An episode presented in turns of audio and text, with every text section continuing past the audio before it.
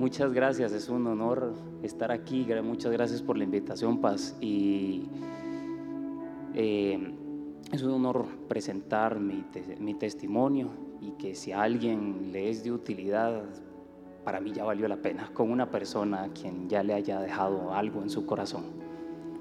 Pido perdón de antemano si me oyen toser mucho o hacer algo por el estilo. Es a raíz de mi propia enfermedad, lo siento. Pido perdón de antemano. No te preocupes, eso no es ninguna molestia y por el contrario, Brian, vamos a recibir algo lindo de Dios a través de tu vida. Ah, decía ahora grandes rasgos, pues, eh, lo que sucedió en esa etapa de tu crecimiento, creciendo en el temor de Dios, pero, Brian, eh, tuviste una etapa en tu vida que marcó un antes y un después. Eh, ¿Qué sucedió allá cuando tenía cerca de 12 años? Yo tuve un, momento en el cual mi, mi vida da un giro total y completamente brusco que jamás me pensé que ocurriría. Y básicamente tras perder a mi mamá. Un día antes de perderla a ella, yo, este, yo venía teniendo diferentes problemas, ya sea en el colegio, ya sea incluso sirviendo. Hubo un tiempo en el que serví tocando la batería. Eso fue hace mucho tiempo. ¿Era, ¿Era baterista? Sí. Sí, yo serví y servía. Más que todo tocando en cultos de jóvenes, que mi papá era pastor de jóvenes y yo servía ahí y yo tocaba la batería. Y de ahí empecé a tener ciertos problemas que fueron guardando ciertos rencores en mí. Cosas que como siempre me criaron de dentro de, del Señor y demás, yo siempre me guardé porque sentí que no era prudente yo liberar esto. Sentí que debía callarlo y simplemente guardarlo para mí. Pero creo que guardé tanto y fui guardando cada vez tanto que llegó un punto en el que esto se rebalsó. Y un día antes de perder a mi mamá, yo tuve un problema, un problema una discusión muy fuerte que jamás pensé que yo le alzaría la voz siquiera a mi propia madre y jamás pensé perderla un día después de eso, sin yo poder despedirme siquiera. Eso marcó un antes y un después en mí la culpa y el resentimiento que eso significó para mí es algo que no puedo describir con palabras. Fue algo muy difícil de superar, incluso hasta el día de hoy no es fácil para mí. Todas esas palabras y todos esos errores que cometí siguen calando en mi mente y en mi corazón. En esos momentos en los que me siento bajo, en el que me siento derrotado, siguen volviendo a mí. Y no ha sido fácil. Ha sido un proceso muy largo en el que se ha sentido como que he caminado por un desierto enorme y largo. Y ya ni siquiera soy capaz de ver dónde inician mis huellas. Vuelvo a ver atrás y ya ni siquiera recuerdo cuándo empecé.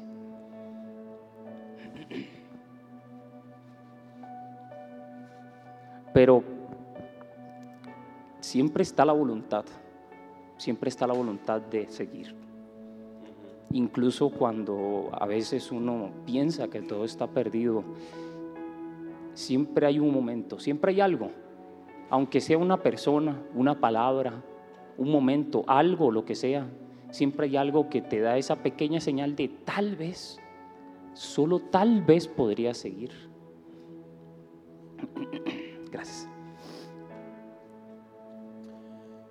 Recapitulando, entraste en esa etapa de la pubertad, etapa de adolescencia, donde empieza a punzar un poquito la rebeldía, donde a veces se da un poquito de desenfreno en algunas cosas y le faltaste, no faltarle el respeto, hablaste muy duro, muy tosco, muy fuerte a tu mamá en una ocasión eh, impulsado por ese enojo y coincidió con algo inesperado. El día siguiente tu mamá falleció.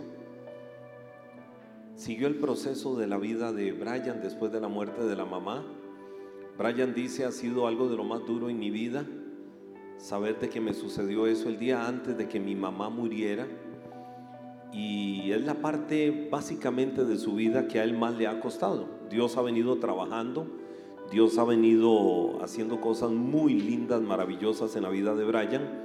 Sin embargo, fue esa etapa difícil que le ha costado enfrentarla a diario en su parte emotiva, aunque Brian tiene claro delante de Dios que él ha sido perdonado, que el Señor no tomó en cuenta o no toma en cuenta ese momento. Pero Brian, eh, es difícil entrar a la adolescencia eh, sin la mamá, una hermanita de siete años también que pierde a su mamá. Eh, un hombre con muchos sueños, con muchas ilusiones por delante también, eh, como es Rudy. ¿Qué pasó en esos años? Eh, ¿Qué fue de Brian durante esos años posteriores? En breve vamos a hablar de los 18 años en adelante, pero esos años, desde la muerte de tu mamá hasta llegar a los 18, ¿qué fue de Brian? Yo describo, yo describo un poco este momento trágico como una mesa a la que usted le quita una pata.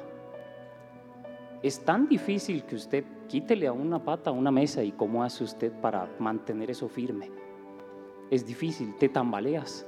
Y ahí ah, tal vez alguna vez nadie se lo ha pasado por la cabeza, pero es tan importante eh, la mujer, es tan importante una madre, que jamás se lo plantea uno una vez que te hace falta.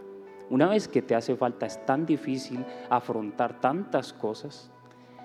Y una vez que abrí esa puerta a mi ira, una vez que abrí mi puerta a todo ese odio y ese rencor, una vez que quise, porque todos tenemos un problema, la gran mayoría de las personas tienen un problema. Y es que siempre tratan de buscar un culpable. Tratan de buscar, señalar, este, este, aquel otro. Él tiene la culpa por él o por él o por él. A mí me pasa esto, esto y otro pero no son los momentos trágicos los que definen quiénes somos, sino las elecciones que hacemos después. Y ciertamente yo no tomé una muy buena lección. De, di rienda suelta a toda esta ira, a todo este odio, a toda esa oscuridad que empezó a formarse dentro de mí y perdí el control. Vagué ciegamente, sin saber, sin un rumbo, sin saber qué hacer y traté de ahogar mis penas y traté de ahogar mi tristeza en cosas, cosas vanas, Vicios, vacías. adicciones. Busqué de todo. ¿Qué no intenté? Me junté con personas que no eran para nada las indicadas. Ado- Adopté ciertos comportamientos que no debería haber adoptado. Ciertas palabras, pensamientos. Incluso llegué incluso a despreciar gente a desprestigiarlos cuando nunca jamás se me habría ocurrido antes de eso hacerlo. Yo, ahí, yo decía que, yo recuerdo que yo muy neciamente creyéndome sabio, yo decía que el diablo no existía. Yo decía que el diablo era una excusa de la gente para decir, no, es que el diablo me tentó y por eso yo cometí este error. Y yo decía que el diablo era una excusa de la gente. Y yo dije, no, el diablo no existe, es una, es una tontería, es una patraña de la, de la gente. Una excusa para no hacerse responsable de sus actos. Pero recuerdo una vez, recuerdo una vez que me levanté, que no pude dormir esa noche. Y me levanté hecho polvo como a las 12, una o muy tarde, y me vi en el espejo y no supe lo que estaba viendo en el reflejo. Esa vez recuerdo que en mi mente llegó un pensamiento, ¿qué estoy viendo? ¿Qué es esto? ¿Qué he hecho? me había perdido totalmente, totalmente. Estaba cegado. La Biblia dice que airaos más no pequéis. No dejes que el sol se, po- se ponga so- sobre vuestro rostro. Y realmente yo estaba cegado, muy cegado. No podía ver la verdad a pesar de que la tenía frente a mí. Cometí todos estos errores sin pensar en las consecuencias que eso me llevaría adelante.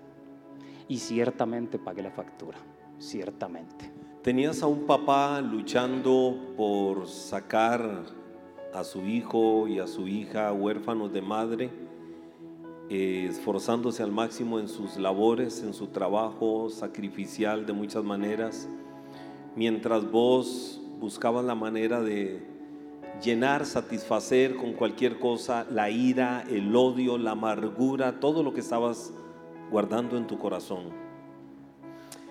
Brian, ¿qué pasó con Brian a los 18 años?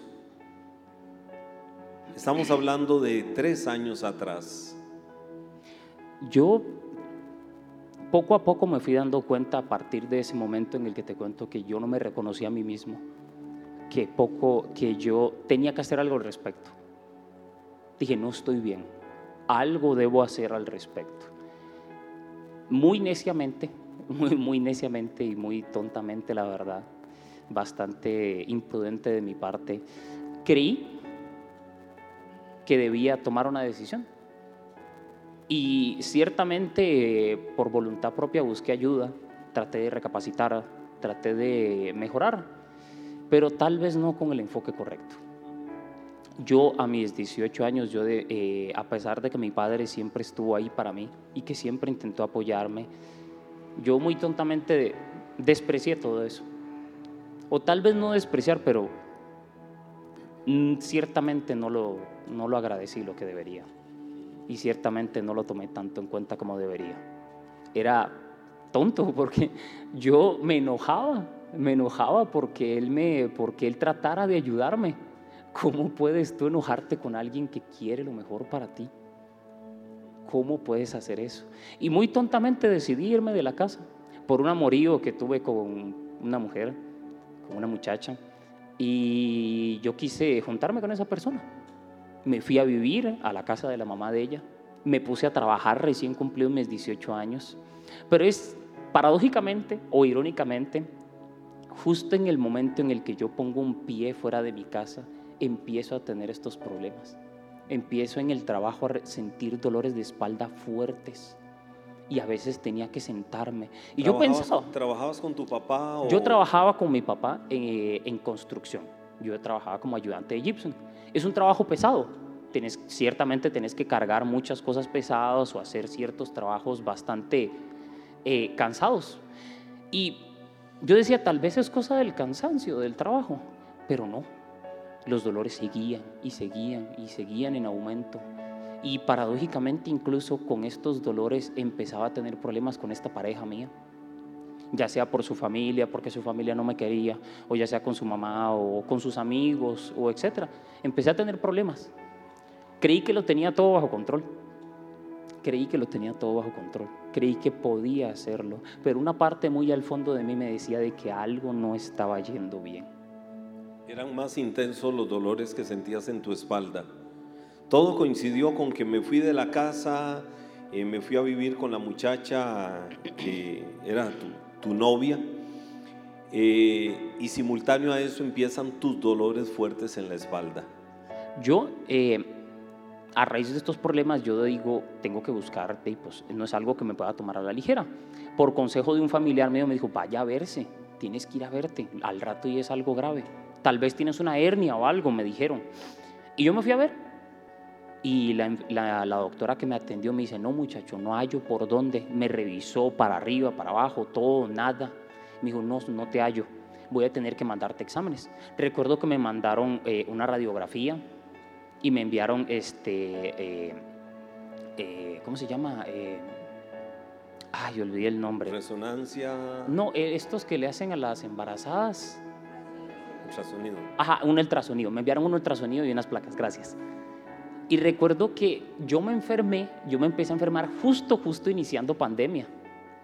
Y recuerdo que yo fui a la cita, pero me la pospusieron. Me dijeron, muchachos, no lo podemos atender por temas de pandemia. El hospital estaba lleno, no había espacio para nadie. Entonces no me atendieron y no me atendían y me pospusieron la cita como dos o tres veces. Y yo, ahora, ¿yo qué hago? ¿Cómo me las arreglo? Recuerdo que eh, mi pareja a veces me hacía masajes o me frotaba con cofal o me tomaba algunas pastillas y el dolor se iba, pero momentáneamente, pero siempre volvía, siempre volvía. Y un momento en el trabajo, moviendo un material, unas láminas de gypsum, son láminas, muchas láminas de gypsum que tienen acomodados en un lugar para tipo, sacarlas. Yo con otros dos muchachos, yo decido, eh, eh, tenemos que mover dicho material. Perdón antes de que digas esta parte, que es muy importante. Yo conozco esto y muchos otros detalles del testimonio de Brian.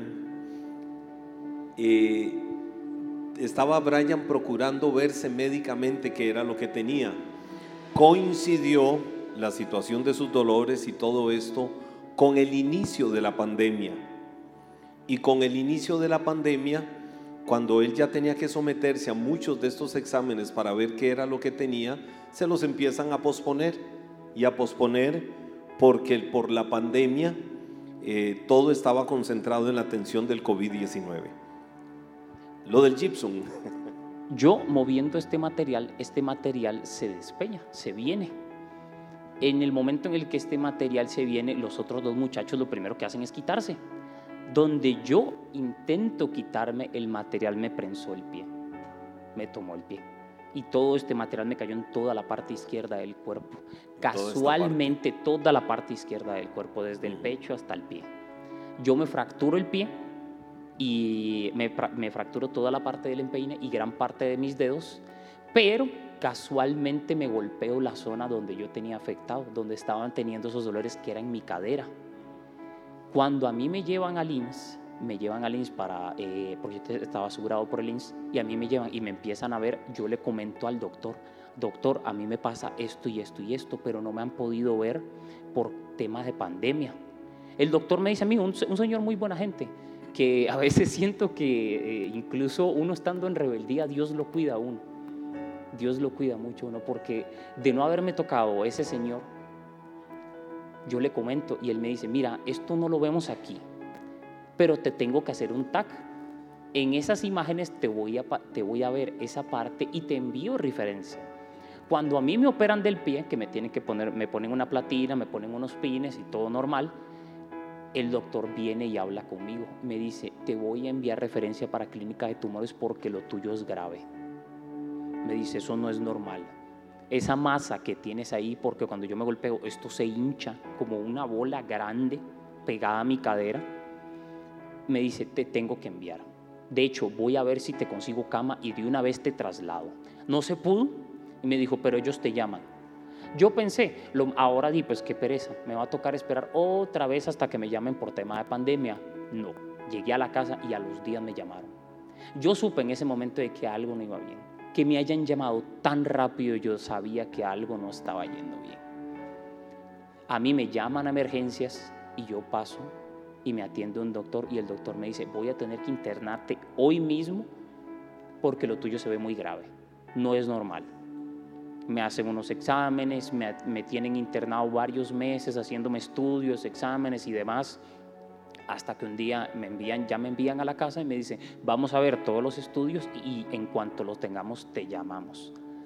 Volví a pensar lo mismo, muy inocentemente volví a pensar lo mismo. Ahora, ¿quién sabe hasta cuándo me llaman? No, llegué y a los días me llamaron, me citaron. Yo vuelvo a llegar a emergencias y el doctor, yo lo supe en el momento en el que él me vio. Yo ya venía pensando de que lo mío no era algo normal y que me esperaba lo peor. Uno siempre espera lo peor.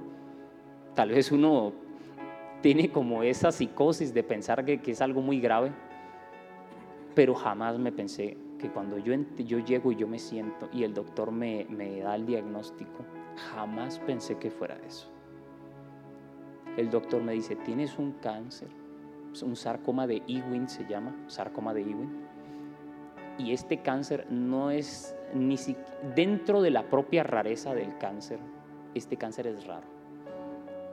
Lo mío era un raro entre los raros y me dice, voy a tener que enviarte de una vez a tratamiento lo más antes posible, porque te agarramos justo en el momento en el que se nos hubiera salido de las manos y hubiera sido muy difícil tratarme, en un momento exacto. Pero, o sea, la lámina de gypsum, lo que cayó y te golpeó, fue literalmente un ángel del cielo en ese momento. Paradójicamente, es como si Dios hubiera movido pequeñamente ese material, exactamente en el momento para que a mí me pasara eso. Y yo recuerdo que me enviaron, recuerdo que me enviaron a una, a una doctora de salud mental y esta doctora me comenta, mira, lo que vas a vivir a continuación es un proceso muy largo, muy doloroso, muy, muy feo, que mucha gente no puede concretar. La gran mayoría o se rinden o no pueden llegar al final o ceden. Incluso me comentaron, hay personas que terminan este proceso y estas personas quedan tan traumadas, quedan tan marcadas que ellos no pueden volver a ver una pastilla, una inyección, un hospital porque entran en pánico al recordar ese momento tan doloroso. Yo supe en ese momento que bien no me iba a ir. Perdí. ¿Qué otra opción tenía? ¿Qué otra opción tenía yo? ¿Tuve qué?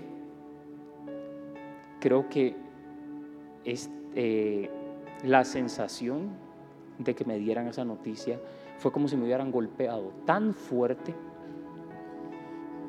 que sientes que vas a perder la conciencia, pero no la pierdes. Tal vez no sé si alguien se haya dado un golpe en bicicleta o algo por el estilo y se haya golpeado tan duro que siente que pierde la conciencia, pero sigue consciente. De esa forma me sentí y sentí un escalofrío desde la punta de los pies hasta la coronilla que horrible. Claro. Sentí el frío abrazo de la muerte en ese momento. ¿Le preguntaste algo a Dios? Eh, ¿Qué pasó en ese momento cuando literalmente la noticia que tenías y la sombra que tenías por delante era, eh, te espera la muerte? Yo creo que durante un tiempo y al menos durante los primeros, los primeros meses que me tocó empezar el procedimiento de quimioterapia, tratamientos y demás, creo que yo estaba en shock. Creo que yo me levantaba y me acostaba y comía y todo lo hacía en automático como si yo fuera un zombie. Yo caminaba en automático. Recuerdo que mi pareja me hablaba, Brian, Brian, y yo a veces no respondía. Me había perdido totalmente. No sabía cómo afrontar esto. No sabía. La única forma que hallé de, que, de afrontar esto fue, ¿qué me queda? ¿Qué voy a hacer? ¿Qué más puedo hacer? Perdí. A veces recuerdo que cuando me sentía caído, débil y sentía que no podía más, paradójicamente siempre volví a ver arriba. Y siempre, aunque no lo dijera con mi boca, de alguna forma desde lo más profundo de mí decía, Dios mío, sácame de aquí, por favor. Como si yo clamara desde lo más profundo de mí, Dios mío, ayúdame. Esta pareja me deja por problemas y demás, y eso no hizo más que empeorar este dolor que yo venía arrastrando. Pero cuando yo me dejo de esta pareja, y es algo que creo que es algo que me entristece a veces recordarlo, cuando a mí me deja esta pareja, yo tengo que ver a dónde me voy. Ahora yo qué hago? No tengo trabajo, no, no puedo trabajar, no tengo dinero. ¿A dónde me voy yo? Yo, acudo a mi padre. Y mi padre que para nada lo merezco, para nada, en lo absoluto. Yo siento que no me merezco nada. Jamás Él podría haberme cerrado la puerta de la casa y yo habría entendido que Él lo hiciera, pero no. Él me recibe de vuelta. Y no solo eso, cuidó de mí en todo ese tiempo y veló por mí.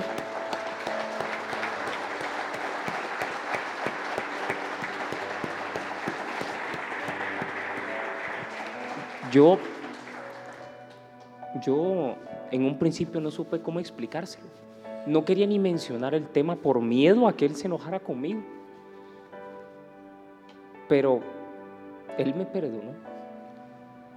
Él me perdonó, cuidó de mí y hasta el día de hoy sigue apoyándome y sigue estando conmigo. En cada momento que me he sentido que ya no puedo más, siempre está ahí.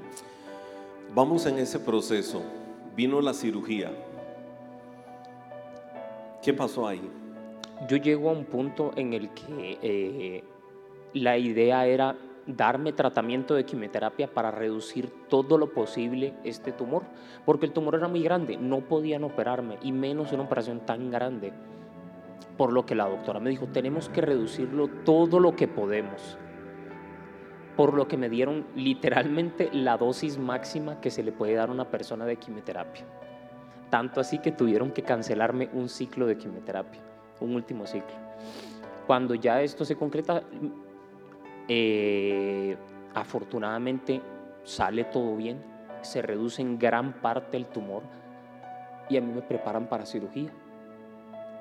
Si mal no recuerdo yo, yo iba perdiendo por estadística. Estadísticamente yo iba perdiendo. O sea que yo iba con las de perder. Yo recuerdo decirme a mí mismo, ahora yo cómo voy a ir a meterme a esa sala de operación y ahora cómo yo aguanto esto cuando ya en, estos, en los últimos ciclos yo sentía que ya no podía más. Yo dije, Dios mío, ¿cómo yo voy a ir a meterme ahí? Ya no puedo más. Ya no tengo fuerza. ¿Cómo yo voy a ir a afrontar este procedimiento? El doctor me dice que eh, tienen que retirarme toda la, toda la cadera, toda la parte de la cadera, nervios, articulación, incluso perdí tendones, todo músculo y yo recuerdo que el día que íbamos para la operación, en la madrugada, yo recuerdo que le, eh, le dije a mi padre, le digo, ¿y si no, padre?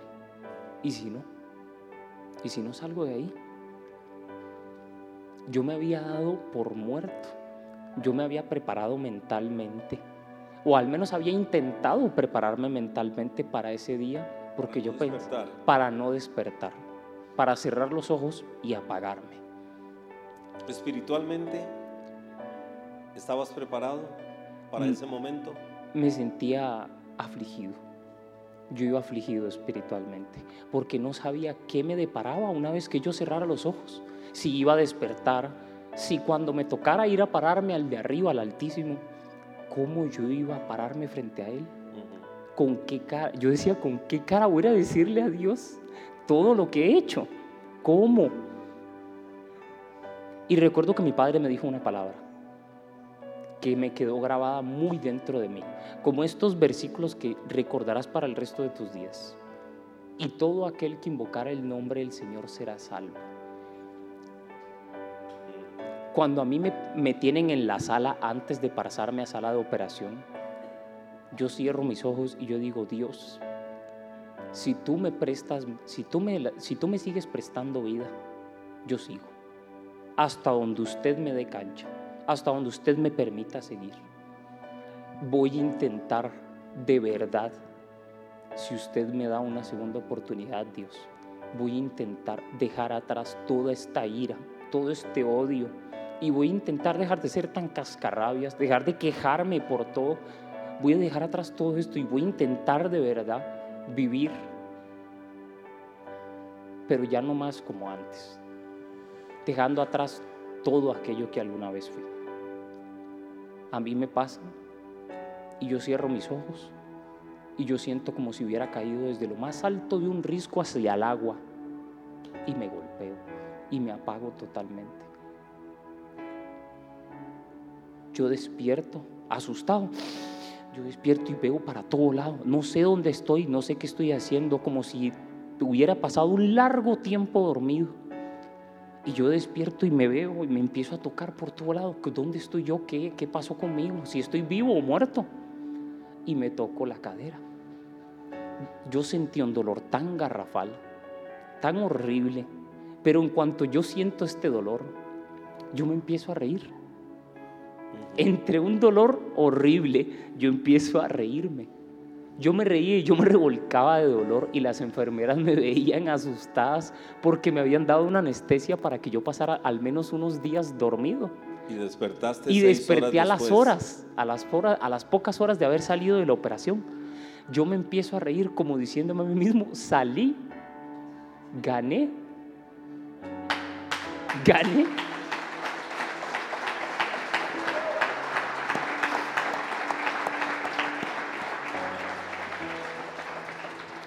Yo me vuelvo a ver a mí mismo y yo, ¿cómo acabo de salir yo de aquí? Literalmente venía los días anteriores pensando en que la muerte rondaba, me andaba, me andaba persiguiendo. No era tu momento. Yo siento que sí. Yo siento que esa era mi hora. Yo siento que si de verdad yo me levanté de esa cama, no es por mí. Ni por... Y tal vez esos doctores que me operaron y que hicieron que la operación fuera un éxito, fue un propósito de Dios. No, no lo vamos a hacer, pero quiero contarles que como resultado de esta cirugía, Brian tiene un hueco en esta parte. Le quedó como un hueco hacia adentro. Por eso el trasladarse en muletas, porque yo lo digo en lenguaje sencillo, no tan técnico, al tener esa situación y él afirmar su pie y tener esa parte hueca, todo se le sube. Entonces no es fácil movilizarse sin las muletas por esa razón. Yo es que al, al operarme, el doctor me comenta, la operación fue todo un éxito, todo salió bien, lo único que se complicó fue que perdiste mucha sangre, mucha sangre tuvimos que conseguir donantes porque eh, era demasiada la sangre. Literalmente me tuvieron como un mes a base de todos los días transfusiones de sangre. Y el doctor me comenta, eh, te retiramos toda la cadera, músculo, incluso perdí una articulación. Yo este movimiento con esta pierna, que esta pierna está bien, yo no puedo hacerlo con esta. Yo no puedo levantar esta pierna así como esto, por más que yo lo intente. De ahí yo puedo caminar sin muletas, pero es muy peligroso.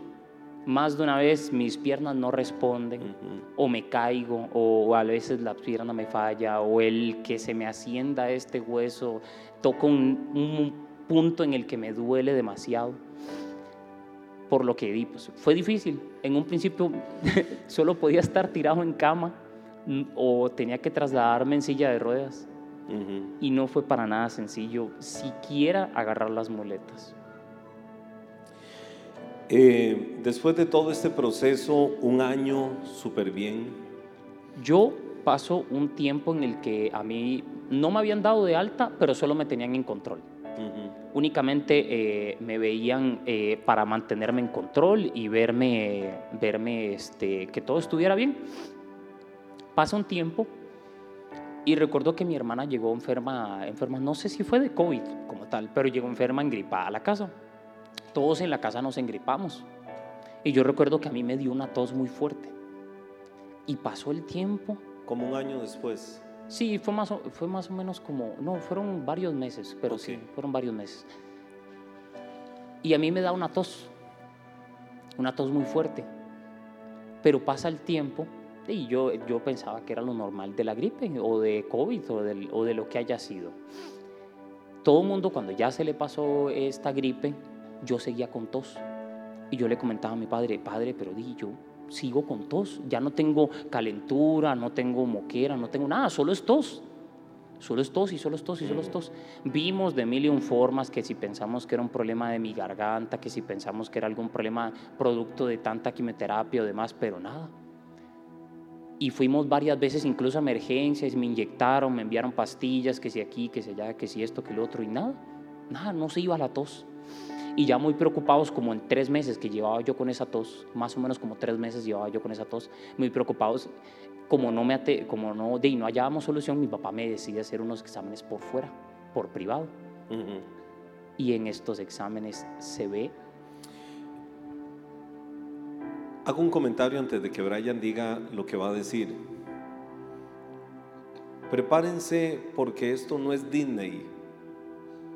Cuando digo esto no es Disney, la generalidad de las películas de Disney son las de un final feliz. Lo que Brian va a contar de aquí en adelante tiene que tener un final celestial, no de Disney, celestial. Y ahorita lo vamos a ver por qué. Yo habíamos dado por sentado, toda mi familia, todo el mundo celebró, todos celebramos en que habíamos dado por sentado que ya lo había logrado que todo estaba bien, pero estos exámenes revelan varios puntos en mis pulmones, en ambos pulmones, a los cuales le llaman nódulos, pequeños puntos cancerígenos en mis pulmones.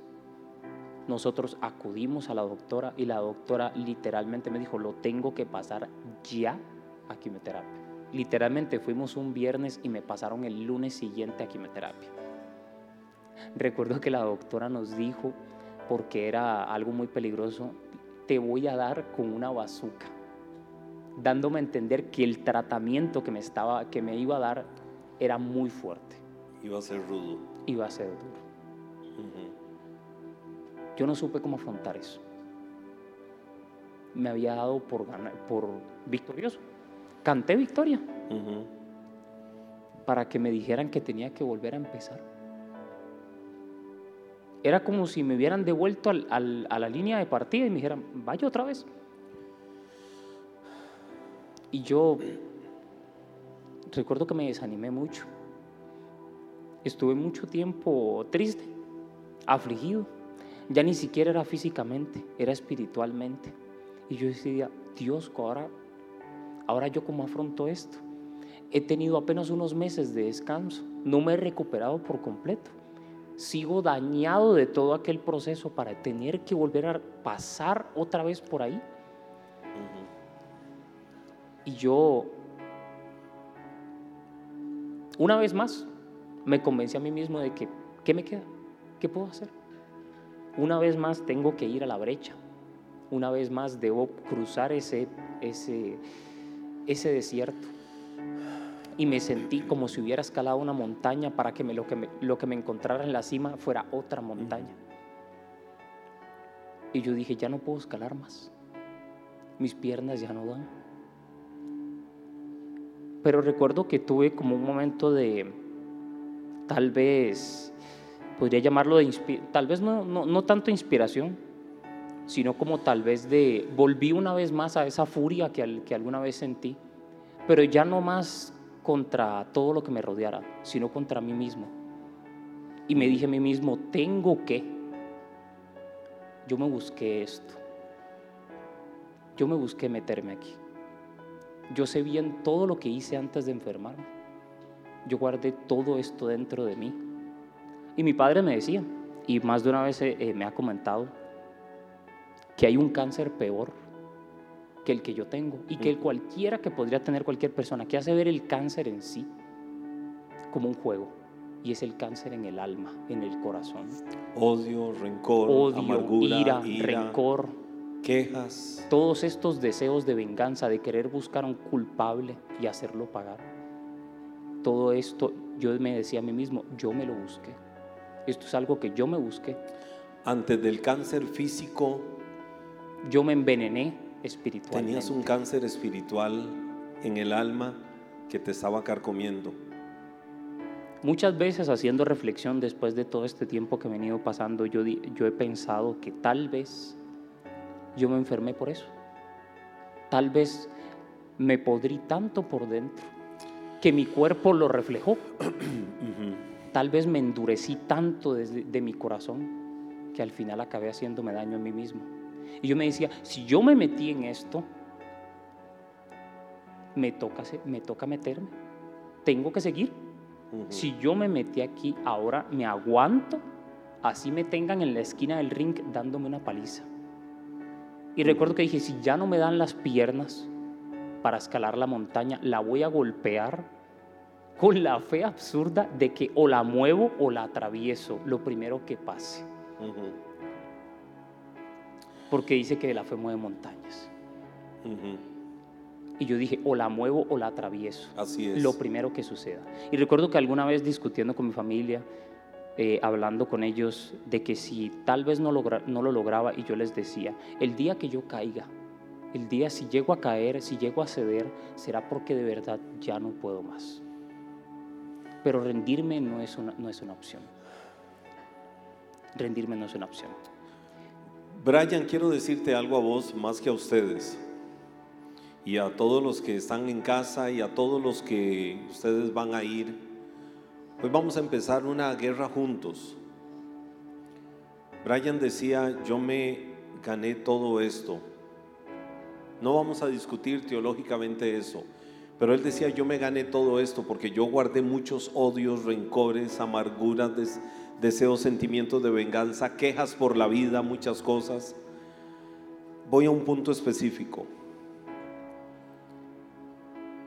Desde la perspectiva de la ciencia, casi que han desechado las esperanzas para Brian.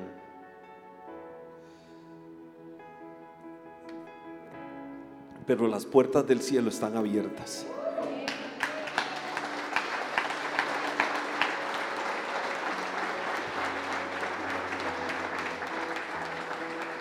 Yo le decía a Brian, yo conocí muchas intimidades más de todo su testimonio.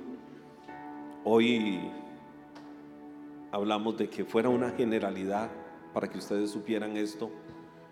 Yo le decía a Brian, tu propósito para estar en este mundo no ha terminado. Tu propósito no terminó en esa sala de cirugía. Tu propósito no terminó con lo que médicamente ahora le están diciendo, de que es muy complicado ya, es muy difícil, porque yo conozco al Dios que hace posible lo imposible. Y no solo eso, el hecho de que Él esté aquí esta noche, como un joven valiente a sus 21 años, firme diciendo, mi testimonio, hay gente que lo tiene que escuchar, porque yo guardé odios, renco- rencores, amarguras, deseos de venganza, tantas cosas, y ahora he tenido consecuencias. No vamos a cuestionar eso. Lo que vamos a ver es de que en medio de todo lo que él guardó, en medio de todo lo que él pasó, en medio de todo lo que vivió, perder a su mamita a sus 12 años, todo lo que vino después de ahí, lo que había vivido antes, todo lo que él hizo en la vida, todo este proceso duro de salud que empezó hace tres años. Cuando él despertó de la cirugía dijo, me diste una segunda oportunidad. Hoy a la vuelta de mucho tiempo después de esa cirugía, él sigue acá en pie como un guerrero. Y Brian, lo que quiero decirte es que a partir de hoy hay un ejército acá que va a pelear por vos delante de la presencia de Dios.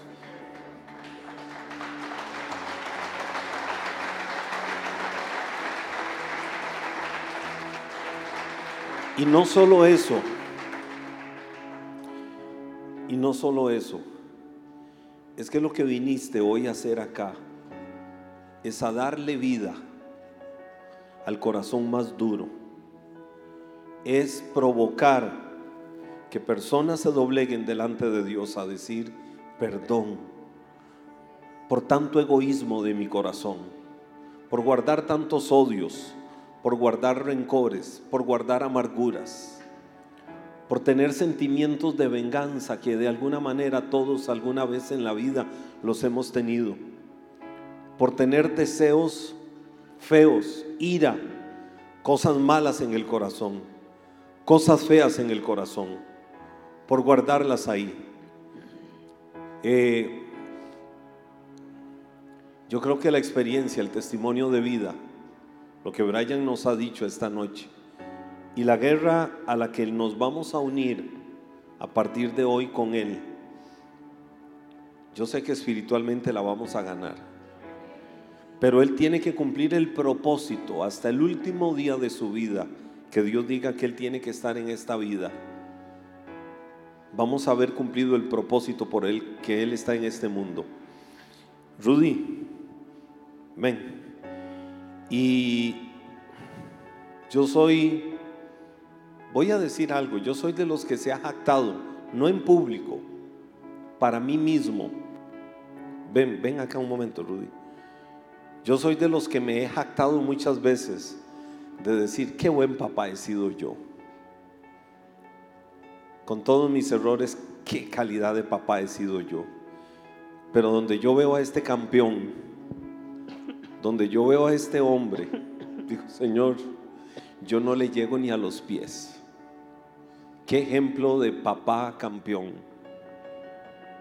Él tiene sus proyectos, su negocio, su empresa, su actividad. Eh, pero ha sido un papá a tiempo completo para decirle a su hijo, aquí estoy, a su hija, aquí estoy, para derramar lágrimas, muchas lágrimas ha derramado en su soledad, pero aquí está.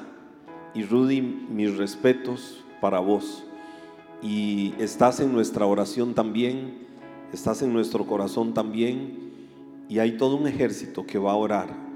Porque cuando vemos estas cosas, decimos, ¿cómo hay personas tan egoístas en este mundo?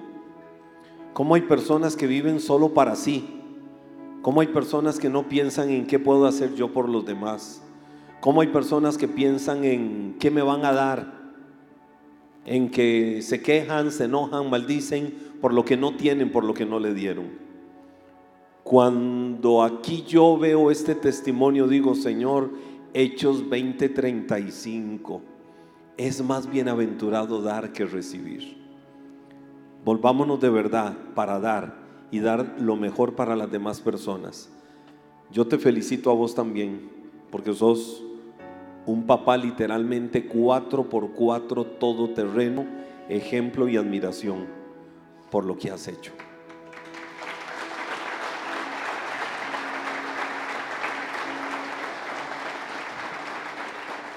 Y Brian, yo sé hijo, que hay mucho que vos pudieras contarnos, pero no quiero que vayas más allá. Yo quiero decirte que todavía falta el diagnóstico del médico divino. Y ese diagnóstico es perfecto. Vamos a ponernos de pie. Si necesitas estar sentado, no te preocupes. Este. Aquí vas a tener un ejército de amigos, de amigas. ¿Dónde están los Space? Están, ¿Quiénes de Space están esta noche acá? Ok, esos corazones los quiero full open, abiertos totalmente. Eh, en amor y toda la iglesia. Porque lo mínimo que podemos hacer es sembrar el decir, aquí tengo mis manos levantadas para ellos. Vamos a levantar las manos para ellos. Y decirles a ellos, los vamos a sostener con nuestras manos levantadas en oración delante del Señor. Y van a tener una familia con la cual van a caminar. Y no solo eso, el testimonio de Brian, mucha gente tiene que saberlo. Lo que más me impresiona de todo, todo, todo, todo el proceso es haber escuchado a Brian decir, guardé tanto odio, me quejaba tanto, maldecía tanto, tenía tanto rencor y tanta amargura que al final todo ese cáncer del alma atacó mi cuerpo. Padre, yo te doy gracias en el nombre de Jesús por este momento, Señor, en el que delante de tu presencia podemos traer la vida de Brian, la vida de Rudy, Señor, y aún su hija, Señor, donde quiera que ella esté, extendemos nuestras manos a ella, Dios, para que tú la cubras, para que tú la protejas, para que tú extiendas tu favor sobre ella también, Señor, y ella pueda sentir como con lazos de amor, con cuerdas de amor, con lazos de ternura, tú la traes hacia Él, Señor.